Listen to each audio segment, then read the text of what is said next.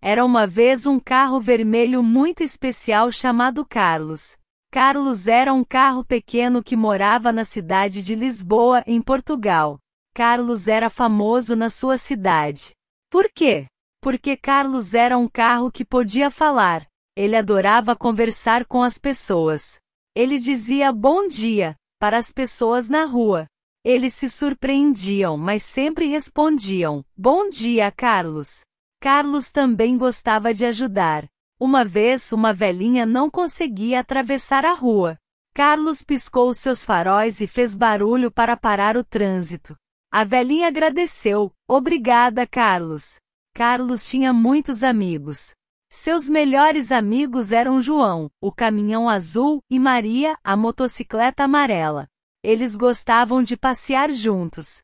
João era grande e forte, e Maria era rápida e ágil. Um dia, o um menino estava brincando e a sua bola foi para a rua. Carlos parou rapidamente e usou a porta para parar a bola. O menino disse: Obrigado, Carlos. À noite, Carlos adorava olhar as estrelas. Ele sonhava em ser um foguete para ir à lua. Mas Carlos também corria muito bem. Ele corria tão rápido quanto podia, mas nunca estava com pressa. Afinal, a vida é uma viagem, não é? É por isso que todos em Lisboa amavam Carlos, o carro vermelho. Ele era simpático, prestativo e sempre alegre.